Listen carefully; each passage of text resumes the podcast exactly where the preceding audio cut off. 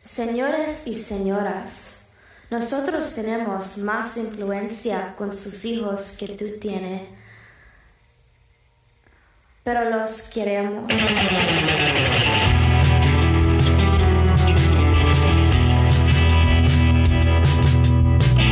¿Crees que el tabú de hacer terapia aún existe? ¿Qué es la identidad? ¿Cómo se construye? ¿Y qué papel juegan las redes sociales en esta construcción?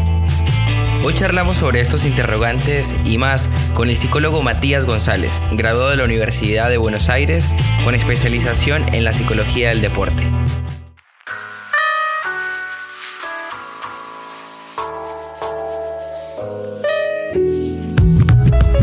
Mati, te damos la bienvenida a este nuevo episodio de Desde el Encierro Podcast. Gracias por aceptar la invitación en este eh, domingo frío, frío y obviamente nosotros reunidos a distancia por videocall con el equipo Fran, con Bianca, con Adri. ¿Cómo andan chicos? Hola, ¿cómo están? Soy Mati. bueno, sí, sí, en este momento se nos acaba de ir el entrevistado. Cosas que dijimos ya pasan en 2021. Fran, ¿cómo andas? ¿Cómo la ves? Con mucho frío y se ve que el domingo no quiere que, hagamos un podcast. Se ve que el domingo Chicos, está de nosotros. 7 grados, sensación térmica de 4 grados acá en Buenos Aires, capital federal. Yo me estoy muriendo de frío, no sé ustedes.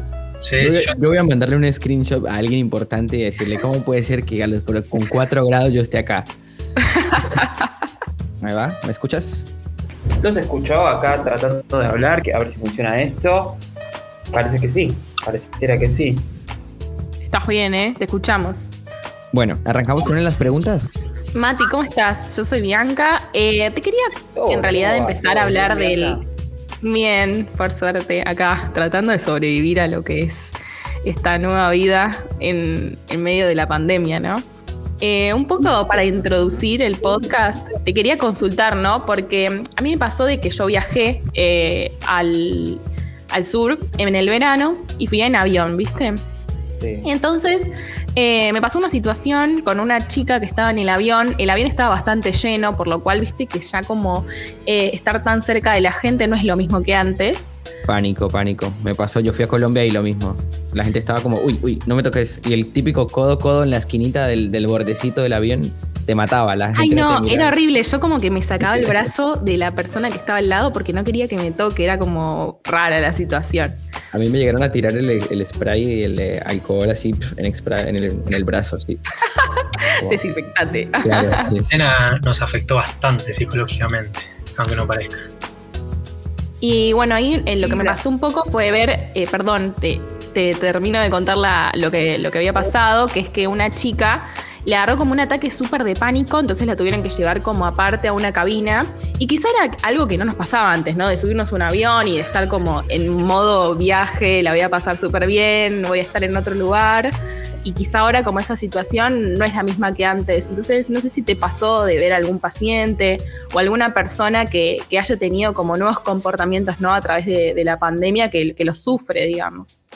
Sí, eh, de hecho, creo que más allá de lo que fue el encierro del año pasado, que, eso estuvo bastante complicado, hoy hay que lidiar con todas las, eh, las problemáticas nuevas, ¿no? Ya uno no está tan acostumbrado a lo que era antes, ya es como, es como muy difícil a la vida que teníamos lo que llamábamos normalidad. Yo siempre, cuando lo hablo con la gente, es esto de, decir, eh, no sé si está tan bueno volver a esa normalidad, porque esa normalidad nos llevó a donde estamos ahora también, ¿no? Con todas sus cosas buenas y sus cosas malas. Pero sí, creo que a todos nos pasa un poco eso de tener más cuidado al vernos con la gente, este, al relacionarnos con los demás, a los espacios en los que nos manejamos, se, se, vuelve todo un poco más hoy vi más raro, ¿no?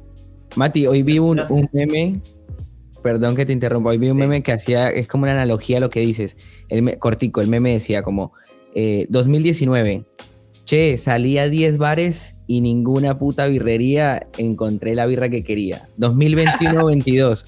che, pegó un solcito re lindo, alto mes he tenido, ¿entendés? Como que esas cosas de valorar las cosas. Claro, ya lo valoramos lo pequeño, digamos. Es que es, un poco eso. Hoy por hoy empezamos a valorar otras cosas. Creo que la pandemia sirvió mucho para eh, reconsiderar los valores de las personas, ¿no? Darle prioridad a otras cosas que antes, que antes no les prestábamos atención. Eso no solo jugó a favor, sino también en contra, ¿no? Porque ahí uno empieza a darse cuenta de que quizá los vínculos que tenía antes no eran tan buenos y, realmente se, encuentra con una nueva realidad en que mucha gente se siente sola. Y pasa esto también, ¿no? En relación a lo que vos me preguntabas, que mm, es raro verse con mucha gente, ya como que quedó del lado del beso, como que quedó del lado de los abrazos, eso que uno daba con completa normalidad, eh, hoy ya no se ve tanto. Ahora está hay, hay, todo un sector negacionista también que, que, acá no pasó nada. Yo soy de la idea de que esa gente tiene más miedo que otra cosa, pero bueno, estamos todos en lo mismo también, ¿no? Ahora está más normalizado el puño o el codito antes que el beso o el abrazo que se daba antes. Exactamente, exactamente. Hoy se normalizaron un montón de cosas que, que ya no pasan. No sé si les pasó a ustedes, pero a mí me pasó en las películas o series donde había, no sé, fiestas o mucha gente, como que me daba cosa, tipo, volver a ver esas, esa gente toda junta y toda, no sé, en una fiesta, bailando, algo que me parece súper lejano todavía. Eh, verlo en una serie me parecía raro incluso. Totalmente, totalmente. Hoy las cosas que, vemos en la televisión nos parecen raras y lejanas. Hoy te imaginas ir a un, no sé, lo planteo cualquiera, ¿no? Te imaginas volver a un boliche con toda la gente pegada, chocándote y encerrado en un lugar sin poder respirar. No, o sea, me encantaría, ¿eh? yo amo la fiesta, me encanta, pero, pero no lo veo. pero ¿realmente te ves en ese lugar de vuelta? Puede ser pero no sé, en un plazo de dos años, tal vez hasta más te diría, o menos, no sé. ¿Qué decirte? Es, es como esta pregunta, me parece que ese es el planteo importante, ¿no? Todos estamos en lo mismo, ¿no? Y, no hay una respuesta clara a qué es lo que va a pasar, como pasó con el, como qué va a pasar con el teletrabajo, volver a laburar en una oficina para la gente que labura en una oficina. Es como que la realidad está cambiando constantemente, ¿no? Los recitales, no existe. Los recitales, exactamente. Ahora vi que, que, también hay mucha, mucha cosa de reinventarse y reinventarse y readaptarse a esta nueva realidad, ¿no? Cómo, cómo hacer las cosas ahora para que no pase lo que pasaba antes, con encerrarse en... Ahora los recitales los hacen al aire libre, haga frío, haga calor, eh, el cine, eso es algo que yo, por ejemplo, extraño, pero no sé si iría un cine todavía. Claro, hay, todo un tema y una fase para, para, volver a encontrarse cómodo con estas situaciones que hoy digerimos de otra manera, ¿no? Hay algo que nosotros, y que por eso se llama así el podcast y que más que nada lo repetimos en cada invitado en el que hemos tenido, que es desde el encierro. Y justamente lo que ha primado quizás en importancia en el encierro es tratar de mantenerse estable psicológicamente y emocionalmente. Hemos visto que en las redes sociales la gente eh, quizás tuvo un periodo al principio donde el que hacía deporte empezó a publicarlo todo y empezó a forzarse, como que empezó a mostrar una nueva faceta, en teoría, en este afán de huirle, ¿no? A la monotonía y, y a la cotidianidad. Pero vos, ¿qué analizás a este punto de la pandemia cuando ya llevamos casi un año y un poco más? ¿Qué, siente la gente? Porque hay ejemplos de creadores de contenido que están saturados y que nosotros que creamos podcast o que estamos haciendo eh, algún tipo de, desarrollo así eh, en material para la gente del público y sobre todo material tan efímero, para, no, para cerrar la pregunta porque me estoy alargando, ¿qué pensás sobre, sobre esta congestión que hay también en eso de reinventarse y de cómo eso también nos puede jugar en contra? Me parece que. A ver, el, encierro pasa por uno mismo, ¿no? A veces. Hoy, hoy, hoy ya, en cierta forma, la gente puede salir, pero esa sensación de que, el mundo cambió sigue estando. Me parece que, lo más importante es saber aprovechar este, este tiempo para poder em, modificar la escala de valores, ¿no? ¿Qué es lo que uno quiere y qué, qué a uno le parece más importante? Qué, quiere ver, qué no quiere ver, eh, eh, saber elegir la información que va a tomar, porque como vos decís, hay un montón de creadores de contenido y hay mucho, mucha posverdad, mucho, mucho material de cosas que decís, que, ¿de qué me están hablando? Entonces eh, creo que, lo mejor que puede hacer uno con el encierro es esto mismo, que vos decís, reinventarse un poco y encontrarse con uno mismo. Creo que el mayor, eh, la mayor problemática que se dio es encontrarse con uno mismo. A veces uno no se quiere encontrar con uno mismo eh, porque le da miedo, ¿no? Antes de esta cosa del encierro, esta cosa del encierro no, nos hacía, eh, perdón, esta cosa de, poder hacer un montón de actividades hacía que podamos tapar abajo de la alfombra todas esas cosas de las que no nos podíamos hacer cargo, no nos queríamos hacer cargo. Y hoy no nos queda otra que enfrentarse con uno mismo. Y creo que charlar y hablar de lo que a uno le pasa y de lo que siente y cómo, cómo está pudiendo llevar esta situación de pandemia es lo que uno, lo mejor que uno puede hacer. Porque ahí es donde te das cuenta que absolutamente todos estamos en la misma situación. No es que yo por yo cualquier otro psicólogo, cualquier persona de, personal de salud mental te puede dar una respuesta. Todos estamos en lo mismo y todos estamos tratando de sobrellevarlo de la mejor manera posible. Y creo que la empatía y el poder hablar y dialogar de lo que a uno le pasa eh, es una de las mejores herramientas para esto, ¿no? Sí, ahí comparto un montón. Bueno, a mí me pasó de, mudarme en pandemia sola y que antes yo, pre-pandemia, hacía un montón de actividades por día. Iba al trabajo, volvía, iba al gimnasio, después tenía facultad, estudiaba, eh, o después salía con mis amigos a comer o a bailar o a un bar o lo que sea. Siempre tenía alguna actividad y nunca paraba a sentarme a pensar eh, qué, me pasaba, eh, con quién me pasaban cosas o como que nunca tenía ese tiempo y ahora como me, vi muy envuelta en buscar ese tiempo y en tenerlo y, y también hacerse cargo de eso, porque creo que es re difícil ese paso de pensar en uno y en qué me hace bien y en quizá, no sé, relaciones que, no estuvieron buenas, cómo empezar en lo positivo y, traerlo a una realidad. Eh, creo que eso es lo que más me llevó de la pandemia y de mi relación conmigo, ¿no? Y también te quería preguntar, eh, ¿cómo hacemos eh, con las personas que son súper extremistas con la pandemia? Porque me pasa de, hasta qué punto sí, hasta qué punto no, ¿no? Como esto de, bueno, ponerse alcohol en gel cada un minuto, lavarse las manos hasta un minuto, pensar que en todos lados está el virus y que voy a tocar un, algo que va a tener el virus o una botella o algo. Entonces, ¿cómo hacemos con, esa sensación, ¿no? De hasta dónde sí, hasta dónde, bueno, me tengo que relajar un poco porque si no, no, no es posible vivir con tanta presión, ¿no? Y bueno, ahí es donde uno, eh, cuando ya uno pasa un límite de lo que, se podría considerar natural, es que ahí es donde uno tiene que buscar ayuda ¿no? de un profesional y poder entender que, que no hay que tenerle miedo a una pandemia, hay que tenerle respeto, ¿no? Me parece que ahí está un poco la diferencia. poder entender que sí hay que tener cuidados, pero la exageración no, es, muy, útil. Eh, como estas cosas que van saliendo los movimientos antivacuna, que esto, que sí, que esto no, que si te ponen una vacuna, eh, te lo pongo con este ejemplo, cuando, cuando, empiezan a decir yo no me voy a poner una vacuna china porque me están poniendo un chip de 5G. Bueno, ¿le preguntaste a tu mamá qué vacuna, qué tenía la vacuna que te dieron cuando recién naciste? O sea, es una vacuna, te has metido cada cosa en el cuerpo, ¿te preguntás qué tiene la Coca-Cola? Claro, nunca nos preguntamos esas cosas, como que no, no tiene mucho sentido. Yo, creo que la exageración es, ese, miedo irracional que tiene uno a aquello que no comprende. ¿Sí? Entonces es como, insisto con esto, me parece que hablar, pedir ayuda, tratar de entender eh, es una de las mayores herramientas que puedes tener ante, ante esta situación. Creo que, no quiero sonar pesimista ni mucho menos, pero es una realidad. Creo que lo que hizo esta pandemia es hacernos dar cuenta de lo vulnerables que somos ante cosas que cosas tan pequeñas, ¿no? Microscópicas. Como una gripe. Y ahora yo quería saber, eh, vos sos un psicólogo y tratás con mucha gente. Y hablando sobre todo el tema de la cuarentena, los problemas en la gente se incrementaron. Pero vos cómo lidiaste con vos mismo? O sea, lidiando con los problemas de los demás y con tus problemas. ¿Cómo te autoayudaste?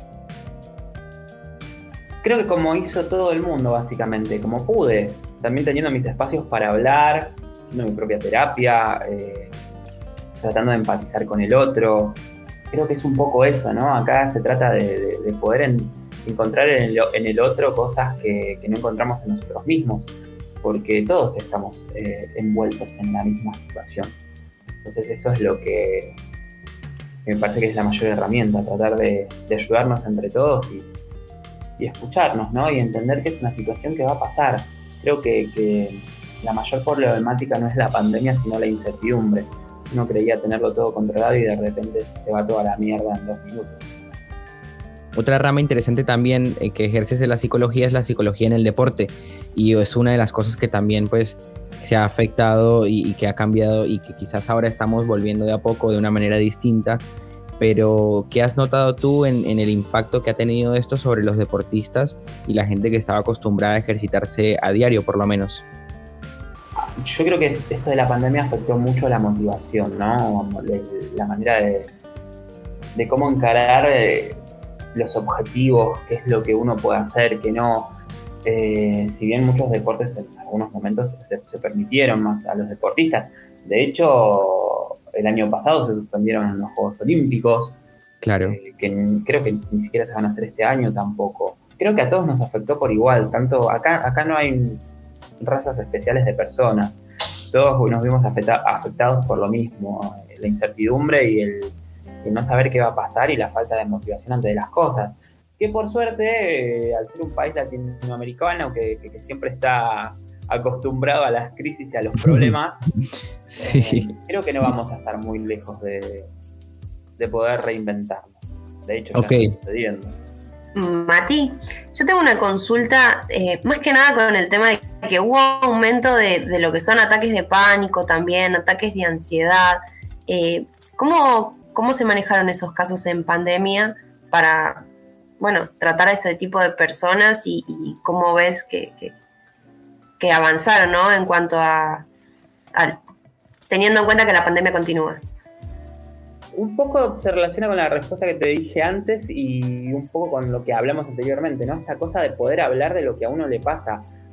Nadie entendía nada cuando todo esto empezó, nadie entendía qué hacer y había mucha gente que se sintió muy vulnerable con esto, ¿no? Entonces el poder hablar, empezar a encontrar un espacio. De hecho, las consultas eh, el año pasado con, psicólogos y demás crecieron un montón eh, porque la gente necesitaba luchar con esta ansiedad, ¿no? Con el no saber qué podían hacer, con los ataques de pánico, bueno, en muchos casos relacionados con, psiquiatras y demás, pero eh, insisto con esto, ¿no? ¿no? No hay una respuesta específica. Sería hipócrita de mi parte decirte que que hay una respuesta y un método y una manera de cómo llevarlo. Hay maneras de trabajar los momentos de crisis que tienen que ver con esto, con atención primaria, con poder hablar, con poder eh, entender al otro y darle el espacio para que se exprese, por más de que a uno le, a, algunas personas le parezca una boludez lo que le pasa al otro, hay gente que sí le parece importante poder salir un boliche y no poder hacerlo eh, afecta a su vida normal, a su vida cotidiana, a la estructura que tenía amado, entonces poder encontrar alternativas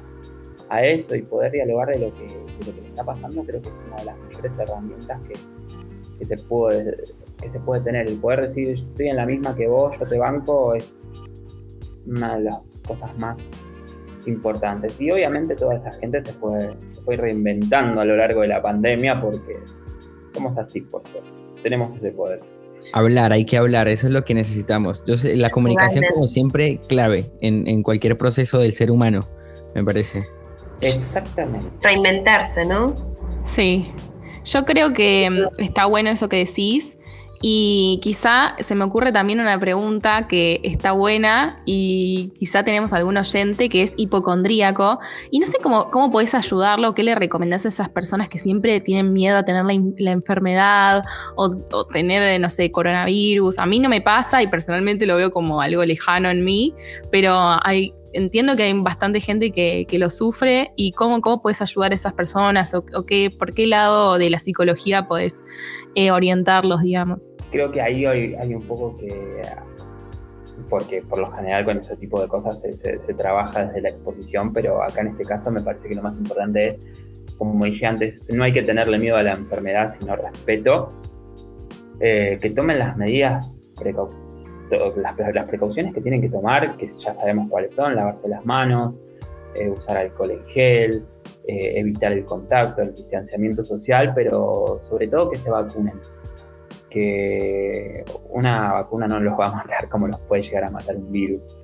Este, que, la salud es lo más importante y, eso, en, cuanto tengan la posibilidad, que se den la vacuna, que es como la vacuna de la gripe, como cualquier otra vacuna, como como esto va a ser algo que va a quedar para siempre, así que solamente hay que protegerse. Tenemos las herramientas y saber utilizarlas. Eso, de tener la información también a la mano y, de no estarse creyendo cualquier de estos movimientos de médicos que se la pasan diciendo que, no, que nos van a matar con las vacunas y todo esto de, las conspiraciones rusas, chinas, etcétera. Eh, me parece, y comparto plenamente, me parecen un horror esos discursos, me parece que es muy horrible, que muy feo que se les dé espacio y, sobre todo por un pensamiento sumamente lógico, que es que ni el Estado, ni los gobiernos, ni nadie necesita controlarlos, porque ya lo hacen. Es un poco el hecho de el haber estado encerrado tanto tiempo, no nos queda otra que sobreinformarnos con todos los, los, medios contenidos que hay hoy en día y me parece que eso también fue culpa de parte del periodismo y la comunicación, que bueno, repito, nos sobreinformaron y tal vez nos dieron discursos demasiado negativos y pesimistas sobre las vacunas que en ese momento tal vez no se tenía tanto conocimiento como ahora y por eso tal vez tiene ese miedo. Perdón, te corrijo, te, te corrijo ahí, ¿no? Eh, no nos obligaron a sobreinformarnos. Uno elige sobreinformarnos. Si uno elige estar todo el día delante de la televisión viendo 85 programas, obviamente va a generar una idea fatalista. Entonces me parece que ahí lo importante pasa por elegir la información que uno va a, va a consumir, ¿no?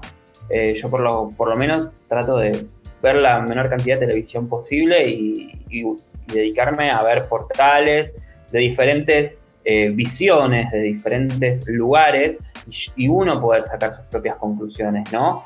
Eh, saber informarse, ver las páginas del Estado en donde tenés toda la información precisa de lo que está pasando, leer tanto información oficialista como opositora y del medio e independiente para poder sacar uno sus propias conclusiones. Nadie nos obliga a nada, es una elección de cada uno también eh, las cosas que hacemos y qué elegimos creer, ¿no? Que también uno elige en qué creer. Mati, hoy volviendo o eh, yendo a tu red social donde eh, sos activo en ese sentido y subís contenido y a veces subís tips o, quizás algún post que tiene algún mensaje interesante y positivo, que es Matías Psicólogo en Instagram. Hoy subiste algo sobre la autoestima. ¿Te gustaría hablarnos un poquito de, esos tips que mencionas. Me gusta el tema. Ya que estamos con el tema de la autoestima. Ajá. Bueno, sí, estuvimos hablando un poco eh, esta, semana de la autoestima porque varias personas estuvieron consultando, eh, pacientes y demás. Y, esa es una de las cosas que, más me llamó la atención que, está pasando, ¿no? Que, lo veo mucho en, en la clínica, es que la gente se siente muy sola. La gente no tiene vínculos más allá de la pandemia, ¿no? Eh, eh, hay una cosa ahí de las redes sociales y esta cosa de la sobreinformación hizo que muchos se pierdan, que, la gente no, pueda valorarse por quién es, sino tratando de, alcanzar estándares que, nos ponen las redes, Instagram, TikTok, que tenés que ser de cierta manera exitoso. ¿Existe realmente eso o es solo un mínimo reflejo de la sociedad o un falso reflejo de la sociedad? Porque detrás de todo eso hay personas, y, el autoestima es algo que se va construyendo a través de todas las cosas que nos atraviesan, de todas las problemáticas de las personas. Entonces me parece que es muy importante para poder conservar el autoestima o para crearlo positivamente y apuntalarlo hacia un lugar bueno, es saber hacia con quién uno se junta, qué información consume, eh, quién lo rodea y quién nos aconseja, ¿no? ¿Quiénes son los adultos que nos rodean cuando sos joven? Eh, pero sobre todo esto, un poco con, lo que dijo Fran antes, que me parece interesante, que, es algo que nosotros tenemos implantado y si no lo sabemos leer, eh, nos juegan una mala pasada. Nadie nos obliga a nada, nosotros elegimos qué modelos, qué modelos tomar. O sea, ¿vos crees que el autoestima tiene que ver mucho, tiene mucha relación en cuanto a nuestro entorno? O sea, me queda duda qué es lo que puede el entorno afectarnos en nuestra autoestima, algo propio. Nosotros somos una construcción de todo lo que nos rodea, nuestra identidad es individual y única y tiene que ver con nuestra historia, con nuestras vivencias y, con nuestros afectos y con la gente que nos usamos. Entonces, e, el entorno, necesitamos un entorno favorecedor para poder tener una autoestima óptima para relacionarnos con el resto de las personas y con el mundo para tener tolerancia a la frustración, para poder eh, sobrellevar el éxito. eh, la autoestima es algo que se va construyendo a lo largo de nuestra vida. Afectos, entonces siempre el entorno. Somos seres sociales y al ser seres sociales todo está, está eh, construido a través de sistemas. Entonces somos el otro y el otro es nosotros. Siempre hay una relación entre las personas y, a veces no es a dónde llegamos, sino cómo llegamos a ese lugar.